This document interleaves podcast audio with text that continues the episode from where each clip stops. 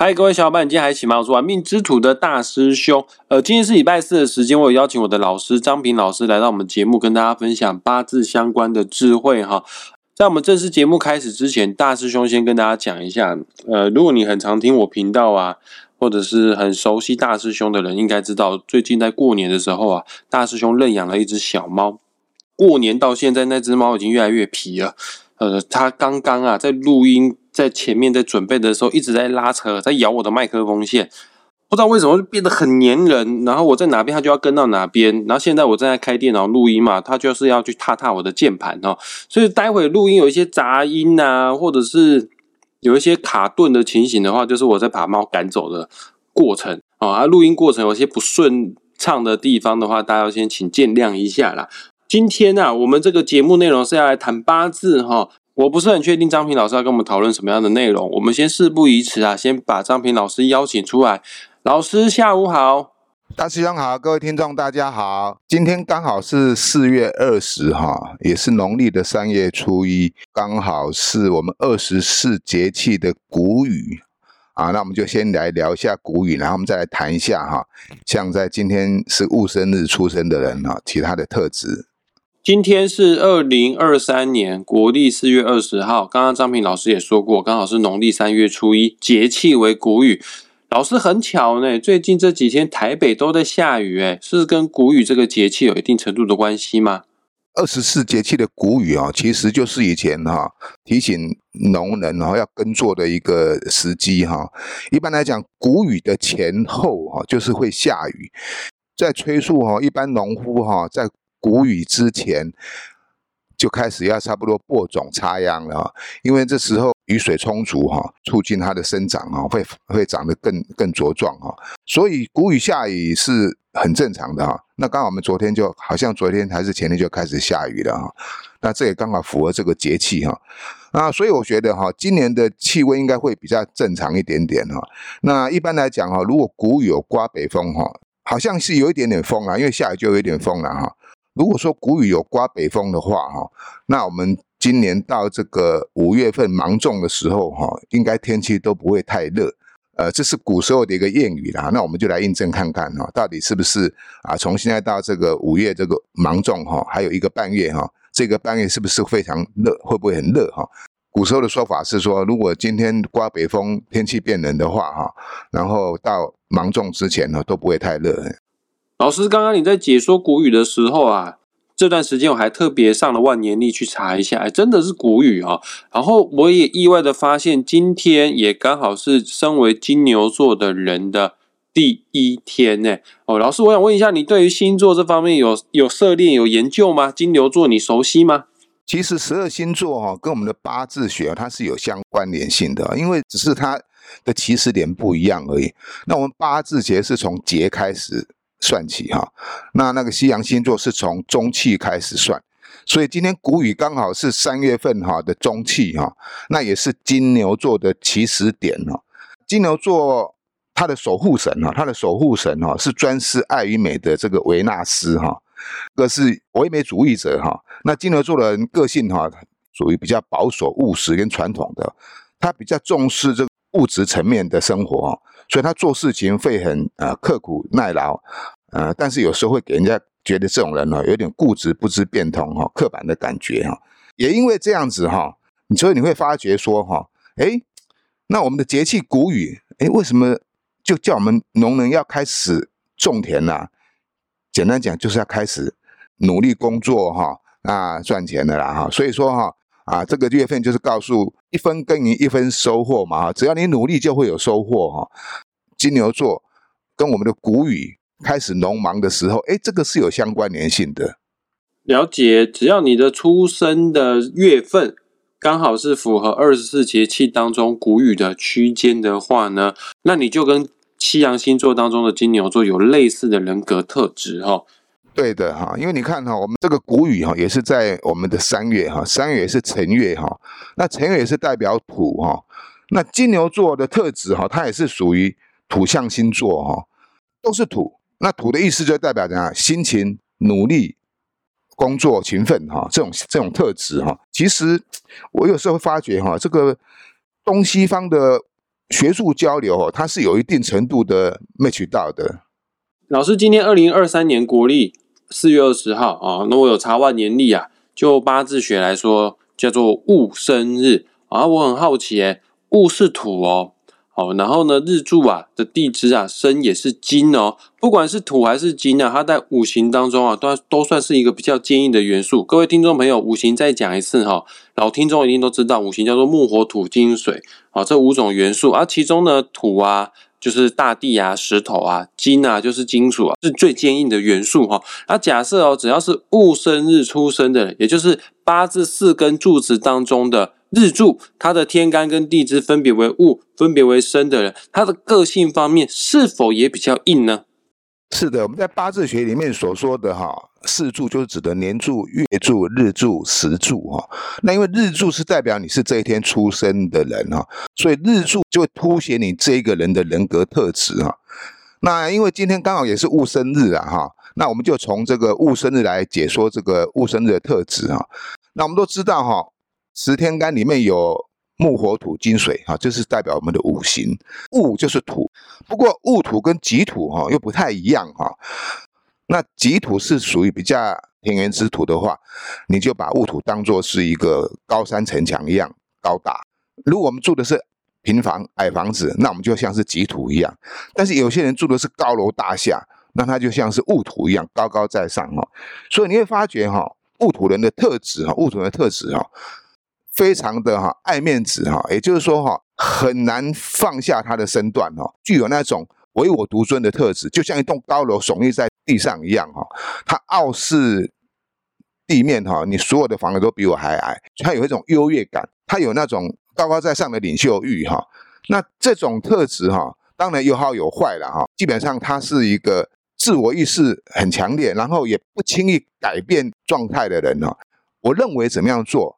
我就喜欢怎么样做，我不愿意屈就别人，但是他却非常的喜欢别人来屈就于我，所以通常戊土的人都是具有领袖欲、有领导能力的哈。你看我们的那个高山城墙，这个一耸立都是几百年、几千年的哈，它跟一般平地的土哈啊，经常被人家在耕作翻翻种哈，是不一样的哈。那不过也不是说每个都这样了哈，你像也有有很多。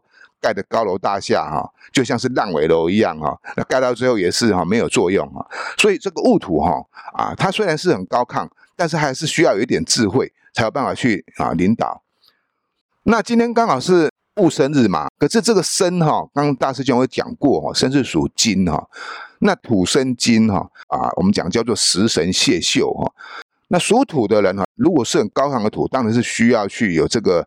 金水相含来谢秀，也是代表就是说哈啊，他的能力跟他的才华哈，能够受到人家的肯定。那不过也因为戊土的人有特别的固执，所以在这一个戊生日出生的人哈，他虽然有才华，但是哈有时候哈的表现哈，让人家哈没办法很容易的亲近跟接受，所以他缺少的一点就是呃人际关系的圆滑。戊生日的人哈。如果你能够啊稍微圆融一点哈，稍微跟一般的群众哈能够亲近的话哈，然后再来啊你自己又有所学又有专长的话哈，一旦受人肯定的话哈，那戊生日是一个不错的八字哈，哎就是说不论男生女生呐哈，在戊生日来讲哈啊都是算一个啊有才华有能力的一个人。了解，刚刚张平老师有说过，戊生日人有才华，可是有才华的人啊，有的时候也要顾好人际关系啊，否则你的才华很难被贵人给看到，就陷于孤芳自赏了哈。那老师，我想问一下，像戊土啊，是很坚硬的元素啊，然后呢，生金啊，也是很坚硬的元素啊，像这样子硬邦邦的人，就讲桃花好了，在感情这方面会顺利吗？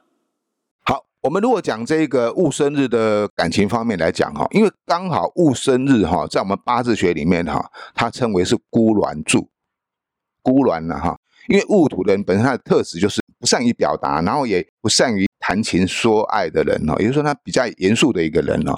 那又刚好处在这个戊生日哈，也就是说哈，在感情方面哈啊会比较枯燥乏味哈。对男生来讲哈，杀伤力比较小。因为男命哈，我们总是要出去外面赚钱嘛，不可能在家里的时间待很久。男主外，女主内，对不对？所以男人出外打拼，有时候一天工作八个小时、十二个小时啊，回到家啊，累得要死，休息一下就要啊就要睡觉了哈。跟你的家人，可能跟你的另外一半或者你的这个小孩方面来讲哈，虽然是有一点疏离一点点啊，但是他是因为去外面努力打拼赚钱。养家过日子，所以哈，这个是可以被另外一半所接受的哈。对老婆哈会有一点亏欠的感觉，所以物生的男子哈，他通常都很迁就他的另外一半。也就是说哈，他是一个疼老婆的男生，算是一个好男人了哈。那可是如果是物生的女生就比较不好了哈，因为这孤鸾日哈，对物生的女生是具有杀伤力的哈。男主刚，女主柔哈，物也是很阳刚的一个造土。